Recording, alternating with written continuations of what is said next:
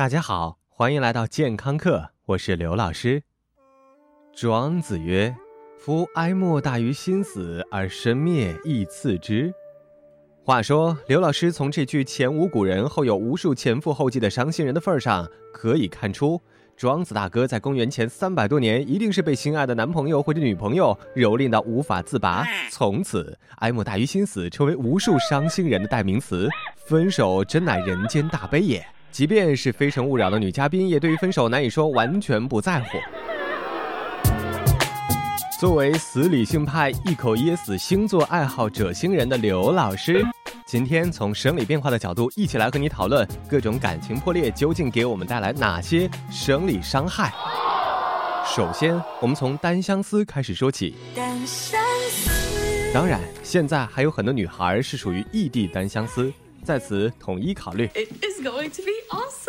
单相思为人类文明做出了伟大贡献，很多文学作品都是在单相思过程中迸发而出的，比如“落花已作风前舞，流水依旧指东去。春心莫共花争发，一寸相思一寸灰。鸿门一入深似海，从此萧郎是路人。”等等等等。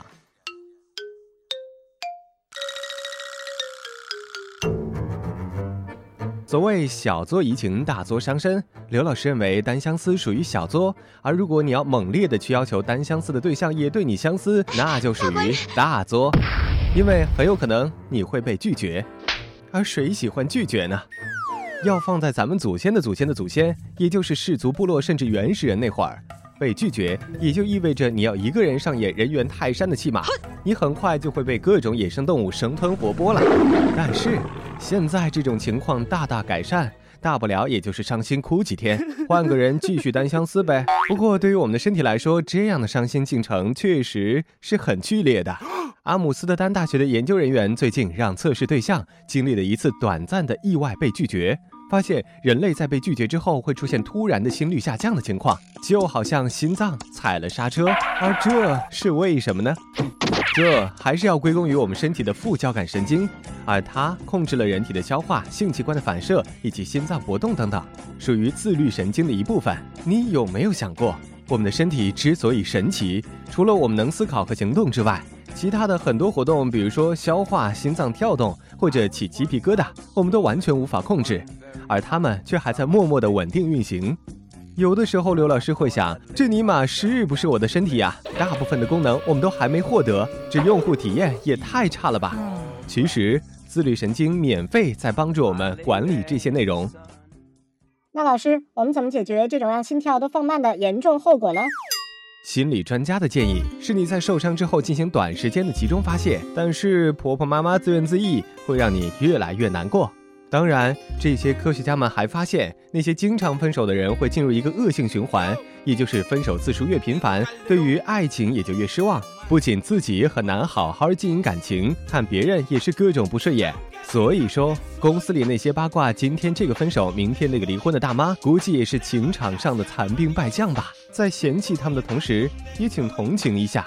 不过，过去失败的感情谁也不会忘记，它会跟随我们一辈子。甚至成为你现在这段感情的影子。当然，也许你只会和男朋友好好嘲笑上一任男友的不举和小气。有些人在分手以后会觉得整个人都被掏空了。这一点从我们死理性派的角度来说，应该是本来是男朋友负责洗碗、洗衣服、拖地、扫地、擦窗子、接送上下班和激烈的卧室抚慰活动，但分手以后一走进家门，发现本来该做的事情都没有人去做，于是心里那就空落落的。所以赶紧找下一个吧。话说感情这点事还真的不能往下定论，只是刘老师觉得，为了感情伤害自己才是大大的不值。我们应该像《甄嬛传》里的胧月一样，没心没肺的快乐成长。皇额娘他推了新娘娘，他推了新娘娘。好了，感谢收听，回见喽。